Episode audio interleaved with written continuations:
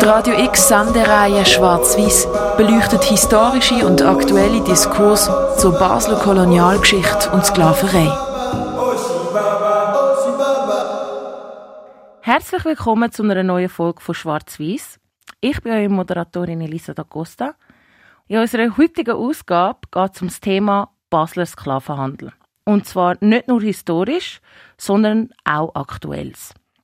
Wie sind wir da immer noch mit dem Sklavenhandel verbunden? Was hat Basel heutzutage noch mit dieser Geschichte zu tun? Als allererstes hörst du darum heute ein Interview von Janina Labhardt mit dem Historiker Niklaus Stettler. Er hat ein Buch geschrieben, zusammen mit den Co-Autoren Peter Hänger und Robert Labhardt mit dem Titel Baumwolle, Sklaven und Kredite. Wie Basel im Mittelpunkt vom Handel und der Sklaverei gestanden ist, erfahrst du darum im heutigen Interview. Gerade im Anschluss schauen wir auch auf die heutige Politik. Braucht es eine Aufarbeitung oder eine Wiedergutmachung von der Schweiz aufgrund von der eigenen Beteiligung im transatlantischen Handel? Claire Mikalev ist darum dieser Frage nachgegangen.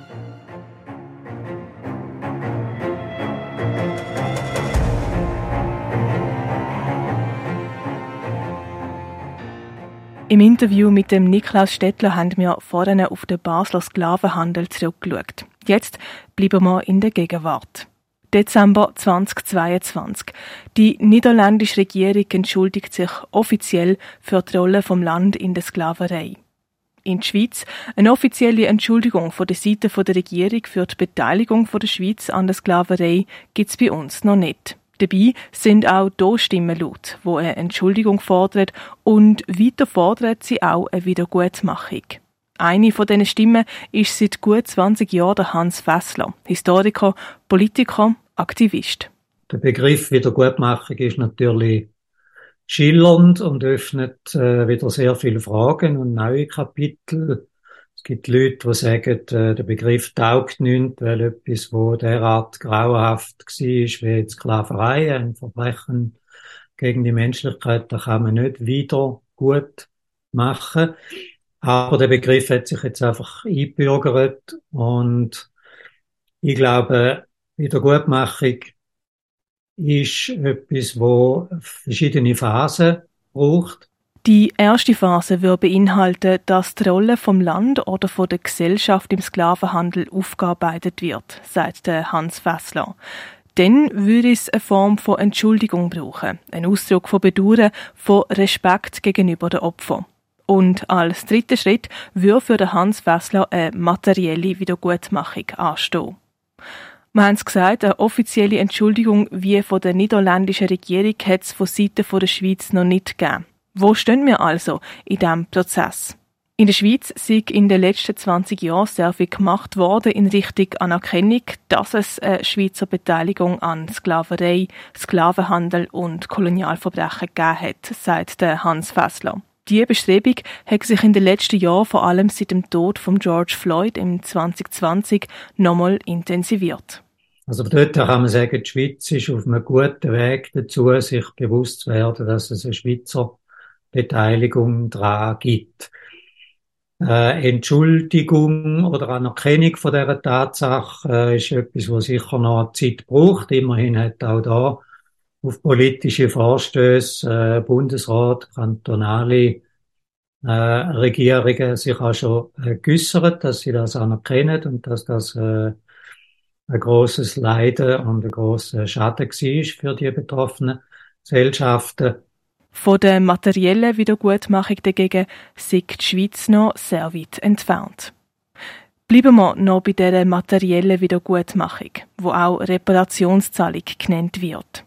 Reparationszahlungen sind nämlich nicht unbestritten. So gibt es HistorikerInnen aus Afrika oder aus der Karibik, wo gegen Reparationszahlungen sind ihre Befürchtung, europäische Länder würden nach dem Zahlen von den Reparationen die Schuld als abgolten anschauen. Alla, jetzt sei ja alles wieder gut.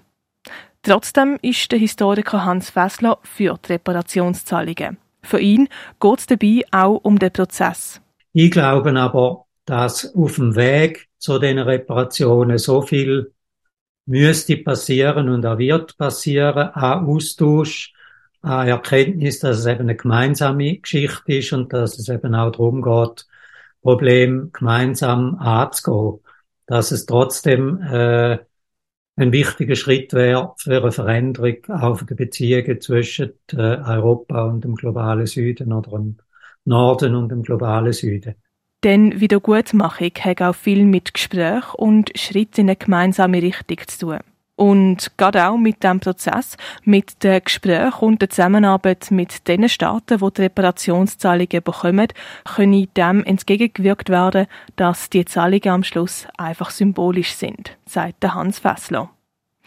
Wer aber zahlt die Reparationszahlungen? Wer bekommt sie?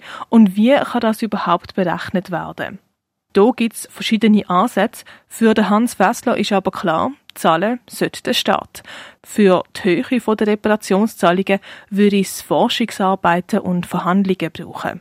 Und die Verhandlungen versuchen, so gut man es überhaupt kann, historisch beleidigt, äh, wirtschaftlich beleidigt, zu irgendeiner Summe zu kommen. Und jetzt kann man natürlich einfach sagen, das Leid von ein paar Jahrhunderten Sklaverei, Verschleppung von Menschen aus Afrika, Ausbeutung auf Plantagen, da lässt sich nicht quantifizieren oder in Geld ausdrucken.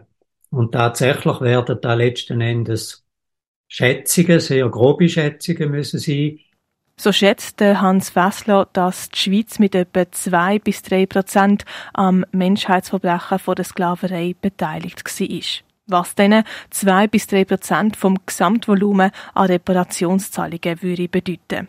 Als Modellfall für Empfänger von Reparationszahlungen nennt der Hans Fessler die karibischen Länder. Und darum kann man sagen, dass die Länder, äh, die Staaten, die Inseln ganz klar ihrer Gesamtheit, ihrer Gesamtbevölkerung, wo hauptsächlich äh, afrikanischer Abstammung ist, geschädigt worden sind. Und das Geld müsste dann an die Staaten gehen. Und jetzt kommt natürlich dann sehr schnell wieder der Einwand, ja, die Staaten, die sind korrupt und was machen denn die mit dem Geld? Und die haben es ja bis jetzt schon nicht auf die Reihe gebracht und wieso sollen sie es dann plötzlich auf die Reihe bringen? Kommt sehr schnell auf eine, wieder eine, eine Spur Rassismus rein. Natürlich sind nicht alle die Staaten äh, Demokratien im Sinn von der Schweiz oder wenn man es gern hätten, aber man kann durchaus sagen, dass die Staaten äh, sicher auch in der Lage wären, in Zusammenarbeit mit den Geberländern, also in Zusammenarbeit mit jetzt der Schweiz, äh, Projekte zu entwickeln, wo das Geld äh, vernünftig und gut angewendet wird. Auch hier wieder die Betonung auf der Zusammenarbeit. Zurück zur Schweiz. Anfangs 2021 hat der Bundesrat Ignazio Cassis in der Rundschau von SRF gesagt, die Schweiz hätte grosses Glück, dass man nie eine Kolonialmacht gewesen sei wo ihn der Journalist korrigiert hat und gesagt hat, dass die Schweiz sehr wohl in Sklavenhandel involviert war, hat der Bundesrat Ignazio Cassis gesagt, nicht als Land. Es seien Schweizer Personen, Schweizer Unternehmen, aber das Land als solches, die Organe vom Land, seien nicht involviert gewesen.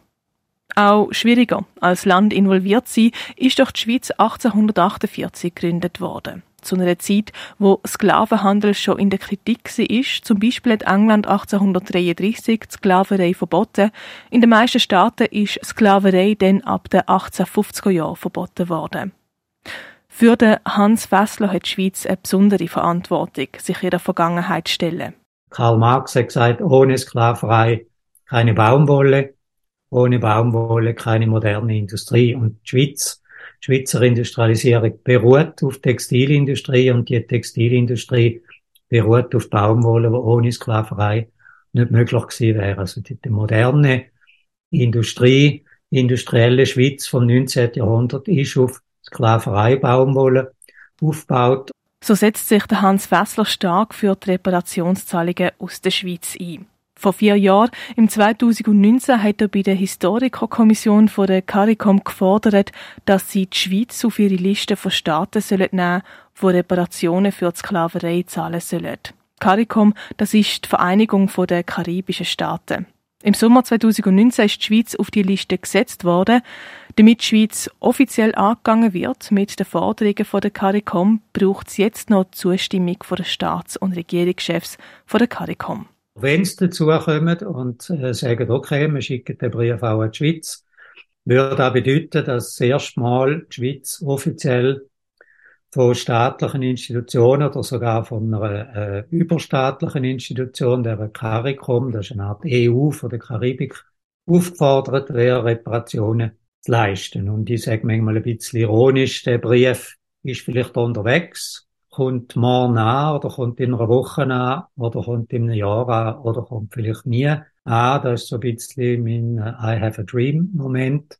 Der würde aber dann tatsächlich, äh, glaube ich, sehr viel auslösen in der Schweiz, weil die Regierungen äh, von den Kantonen und auch von äh, der Schweiz, also der Bundesrat, haben immer gesagt, wir sind ja bis jetzt nie offiziell angegangen worden mit Reparationsforderungen. Sagt der Historiker Hans Fessler. Wenn, wie der Brief kommt, ob es vor den Bewegungen in der Schweiz zu einer Entschuldigung oder Wiedergutmachung gibt, wir werden es sehen. Auch hier, es ist ein Prozess.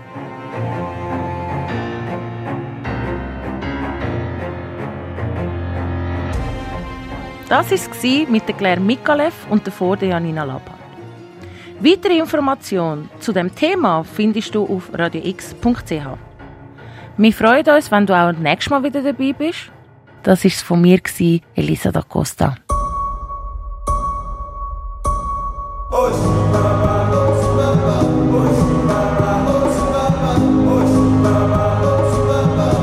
Schwarz-Weiß. Eine Radio X Spezialreihe über die Verstrickung von Basel in der Kolonialgeschichte und Sklaverei. Jeden Donnerstag noch bis am 25. Mai. Alle Beiträge und Links findest du auf radiox.ch.